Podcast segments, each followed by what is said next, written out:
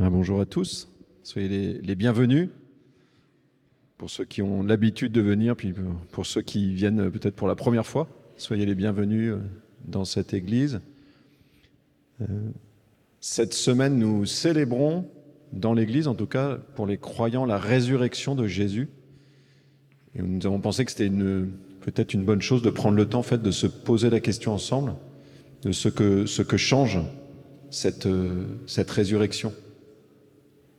Je pense qu'il y a pas mal de personnes aujourd'hui, en tout cas en France, je ne sais pas si ça serait vrai aussi euh, dans d'autres pays, mais en tout cas en France, si on demandait quel est le, au fond le, le cœur du, christianisme, il parlerait plutôt des, valeurs, on pourrait dire du message apporté par le christianisme.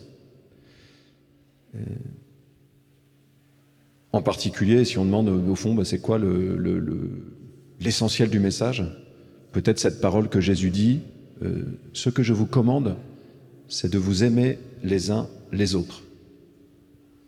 Il une parole assez simple de Jésus qui dit, bah, aimez-vous les uns les autres. Commandement de l'amour. Mais à côté de ça, il y a une parole de Paul dans une de ses lettres à une des communautés chrétiennes qui dit, si le Christ n'est pas ressuscité d'entre les morts, notre foi, ça n'est rien. Alors je voudrais partir un peu de cette, question-là ou de cette euh, problématique de dire bah, finalement, est-ce que la résurrection de Jésus, c'est central ou bien est-ce que finalement, euh, c'est le message aimez-vous les uns les autres qui est central? Peut-être chacun d'entre vous euh, sent un peu son, déjà son positionnement personnel, intérieur. Une autre manière de le dire, c'est de le dire à partir de, de l'identité de Jésus. Euh, est-ce que Jésus est, fondamentalement un messager ou bien est-ce qu'il est le vivant, le ressuscité? Je voudrais dire peut-être une, première chose euh, aujourd'hui, c'est que m'attarder sur en fait le lien entre justement le message et puis les événements en fait de l'histoire. Et puis peut-être la prochaine escale, ce que je vous proposerais, c'est de, de réfléchir à la crédibilité de l'événement, puis de ce que c'est que de croire en fait à cet événement. Et donc je ne vais pas parler de ça aujourd'hui, ce sera plutôt la prochaine fois. Un premier élément qui me paraît important pour commencer à faire le lien entre le message que Jésus communique pendant sa vie pub, ce qu'on appelle sa vie publique, c'est-à-dire pendant longtemps, il n'a pas dit grand-chose. Puis à un moment, il a commencé à avoir une vie publique, à aller vers, vers des personnes, à appeler certaines personnes à le suivre, mais surtout à faire des, à la fois des, opérer des signes, des miracles, et puis faire des grands enseignements. Il prenait du temps, il y avait des foules qui étaient là, des gens qui passaient du temps avec lui, là, il disait des choses. Voilà, faire un lien entre ça, cette dimension-là de, de, son message, et puis les événements de sa vie, et en particulier les, événements de la fin de sa vie, qui a été assez brève. Il est mort euh, sans doute à 33 ans ou dans, dans cet horizon de temps-là. La, chose un peu centrale, la chose un peu centrale dans, dans le message de Jésus, qu'en fait, quand on lit l'évangile ou les évangiles, on voit que Jésus fait découvrir progressivement son identité. C'est vraiment une des choses essentielles. Pour dire dans le message de Jésus, le cœur du message, il est sur qui il est lui. Cette identité qui vient révéler. Et ce qui est assez étonnant, c'est que cette, cette, révélation, il ne la fait pas brutalement. Il veut vraiment que les, que les personnes le découvrent par elles-mêmes progressivement. Donc ça, c'est vraiment une des, caractéristiques de la manière de faire de Jésus, c'est que c'est par, des choses qu'il va dire, par des gestes qu'il va poser, il fait découvrir peu à peu, pédagogiquement, on pourrait dire, qui il est.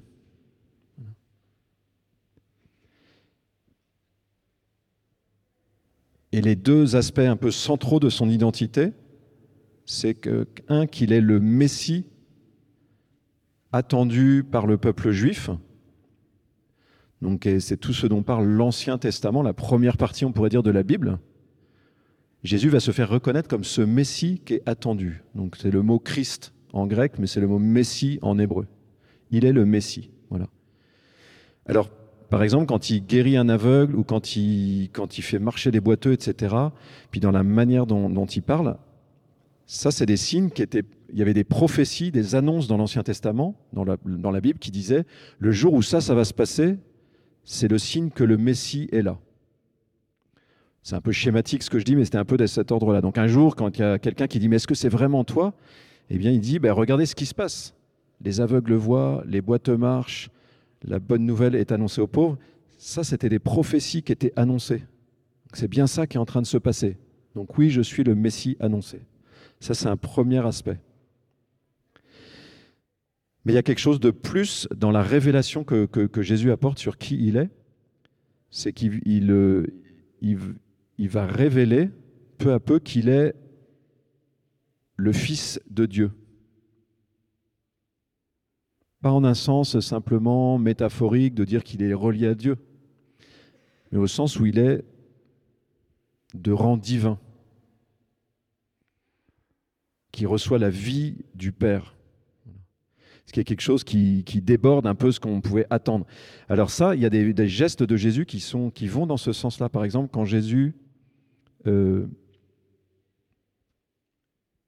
multiplie les pains, ça fait directement écho à ce que Dieu a fait au désert pour son peuple. Donc c'est quelque chose que Dieu fait dans, dans, la Bible.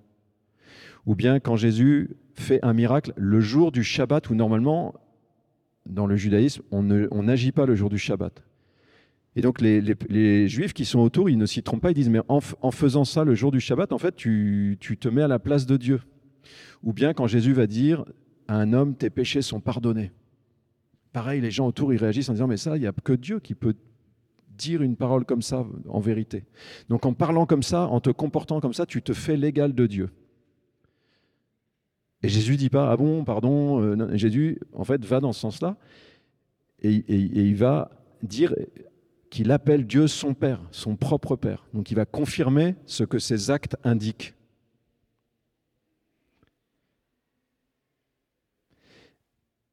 Et donc, vous voyez, Jésus laisse apparaître peu à peu, et les gens s'en rendent compte, en fait, cette prétention qu'il est le Fils du Père, qu'il est le Fils de Dieu. Ça va être le motif pour lequel il va être mis à mort. C'est qu'on dit, bah, tu blasphèmes en fait, tu blasphèmes. Donc ce sera le motif de sa condamnation et le motif de sa mise à mort, de, de s'être prétendu l'égal de Dieu, de s'être prétendu Fils de Dieu. Là, on commence à sentir, voyez, l'enjeu aussi de la résurrection. C'est que si, d'une certaine manière, l'histoire s'arrête là, la question, elle demeure ouverte en fait. La résurrection, dans, on pourrait dire, dans, le mouvement de la vie de Jésus, c'est l'événement par lequel Dieu atteste la vérité de, ce que Jésus a, laissé apparaître peu à peu dans sa vie, qu'il est le Fils de Dieu. Ça veut dire quoi Être fils, ça veut dire qu'il est celui à qui le Père donne la vie. C'est ça, être fils. Et donc la résurrection, c'est comme la réponse du Père par-delà ce refus qu'il y a eu, et qui est normal, on pourrait presque dire, de, cette vérité euh, un peu inouïe que celui qui apparaît comme un homme et qui est réellement un homme est fils de Dieu. Donc il y a une attestation extrêmement forte dans l'événement de la résurrection. Il y a, comme une, une, confirmation de ce que Jésus a prétendu, on pourrait dire, et qu'il a laissé apparaître au fil de sa vie, et le motif pour lequel il est mort.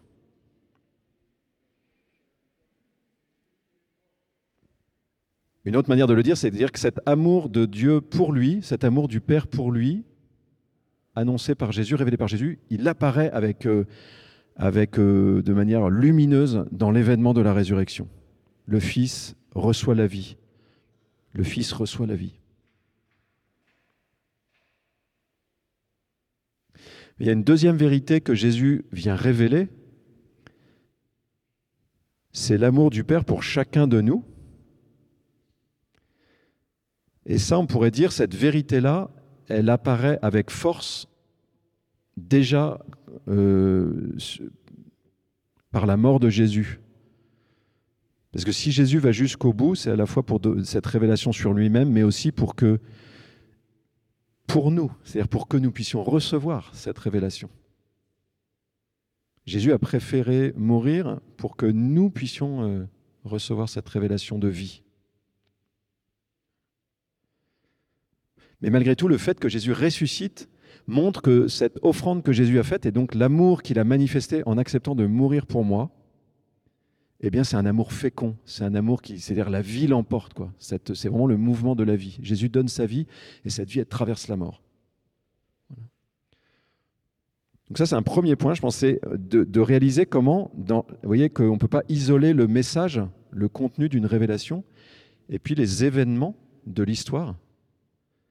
Il y a une attestation dans la résurrection de Jésus, dans cet événement-là, dans cette euh, réalité-là, une attestation de, ce qui est apparu euh, au fil de la vie terrestre de Jésus.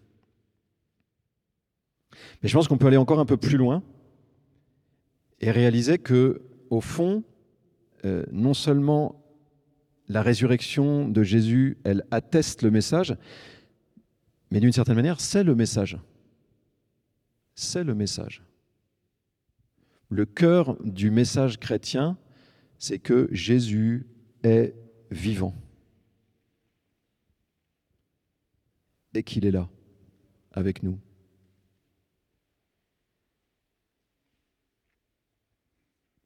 Donc c'est un, une vérité qui est à la fois très simple, à la fois un peu, un peu vertigineuse aussi.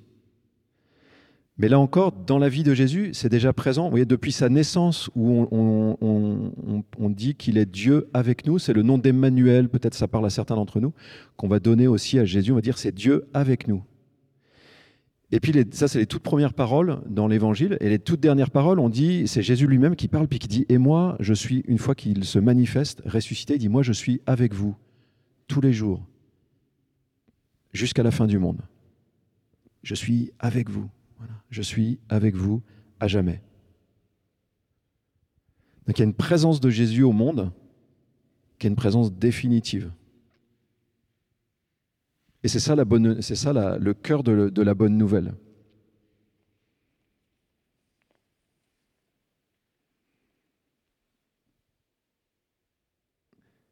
Et pour terminer, je dirais, vous voyez, ce qui, pour revenir au point de départ, voyez, de ce que pour beaucoup d'entre nous, nous, au fond, nous on se dit, bah, le cœur du christianisme, c'est aimez-vous les uns les autres. Et je vous dis, il y a des paroles qui vont dans ce sens-là. Jésus dit, je vous dis un seul commandement, il n'y a qu'une chose à faire, c'est de vous aimer les uns les autres.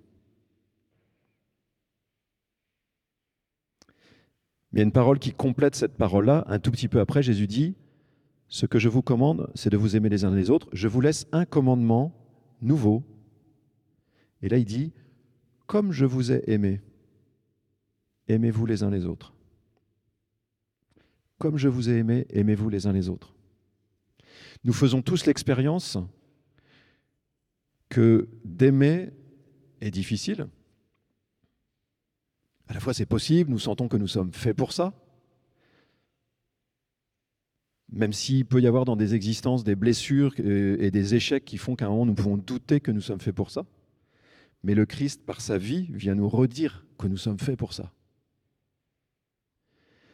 Et en même temps, nous avons tous des lieux où, notre capacité à aimer, elle est, est un peu mise en échec. Et donc là aussi, vous voyez, si Jésus vient juste par sa vie réaliser quelque chose d'incroyable, mais qui nous demeure inaccessible, où est la bonne nouvelle?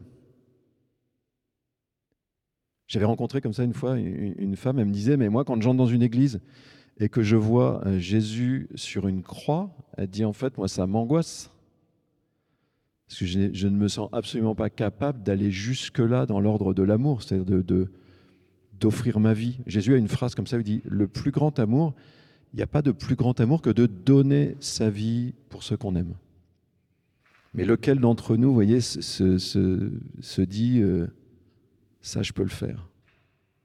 Peut-être plus simplement, vous voyez, lequel d'entre nous n'est pas mis en échec lorsqu'il lorsque il, fait l'expérience d'un amour trahi et qu'il a pardonné? Par-delà une offense euh, forte, je dirais. Ce à quoi Jésus nous invite, aimez vos ennemis. Aime ton frère en lui pardonnant, pas simplement sept fois, mais 70 fois sept fois. Et Jésus lui-même va vivre ça avec euh, un des très proches autour de lui qui va le trahir et le, livrer. Quoi. Et Jésus va, pardonner à Judas en, en, donnant sa vie pour lui. Lequel d'entre nous, vous voyez, se, se sent suffisamment armé pour ça, se sent suffisamment vivant pour aller dans cette direction-là?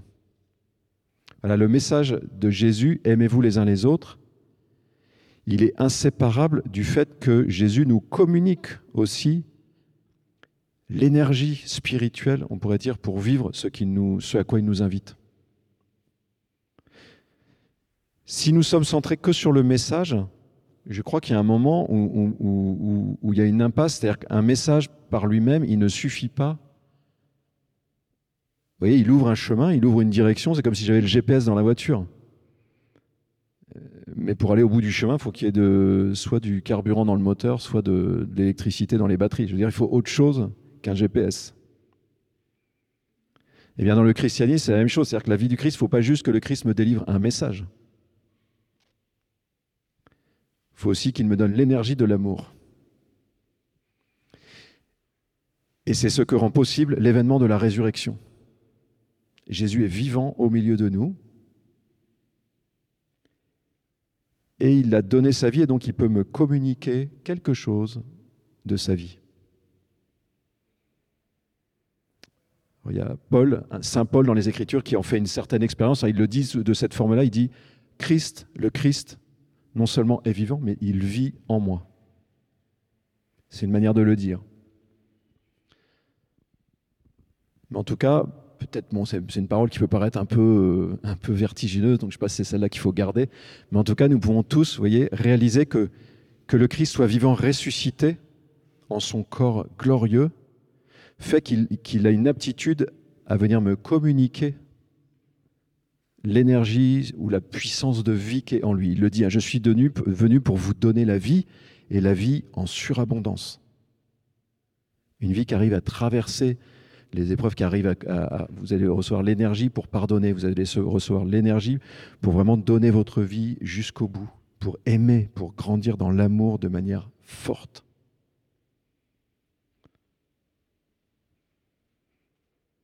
je vous invite euh, à garder ça dans le cœur, peut-être méditer ça cette semaine, voyez, cette ce réalisme de la résurrection de Jésus.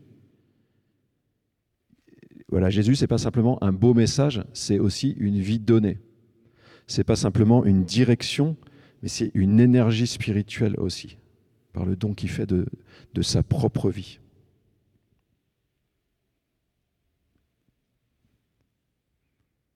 Peut-être ce qui est difficile pour certains d'entre vous, c'est que fait, l'idée de la résurrection vous paraît peut-être un truc délirant, ce qui est tout à fait légitime. Donc je vous invite à revenir dans 15 jours, peut-être pour, en fait, pour réfléchir à la crédibilité, je dirais, au niveau intellectuel de cet événement de la résurrection. On ne va pas faire une démonstration de la résurrection, parce que ça, c'est pas possible, mais la crédibilité intellectuelle de la résurrection, et ensuite réaliser que croire à la résurrection, c'est-à-dire croire à cette parole que Jésus est vivant, c'est un don de Dieu. C'est un don de Dieu. Ce n'est pas une démonstration mathématique.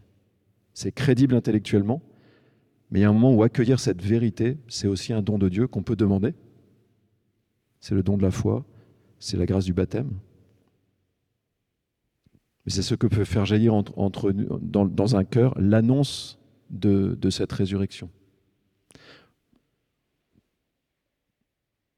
Pour terminer, je vous propose juste d'entendre un, passage d'un des évangiles. Donc, les évangiles, portent des, témoignages de ceux qui l'ont vu se manifester au commencement et qui ont communiqué ce témoignage.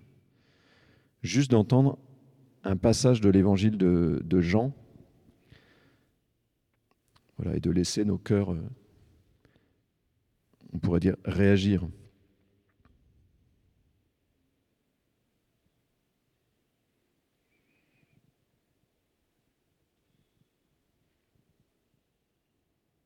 C'était après la mort de Jésus. Le soir venu, en ce premier jour de la semaine, Alors que les portes du lieu où se trouvaient les disciples étaient verrouillées par crainte des Juifs, Jésus vint et il était là au milieu d'eux. Il leur dit, La paix soit avec vous.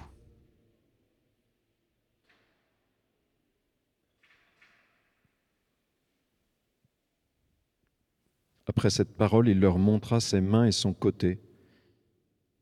Les disciples furent remplis de joie en voyant le Seigneur Jésus. De nouveau, il leur dit, La paix soit avec vous.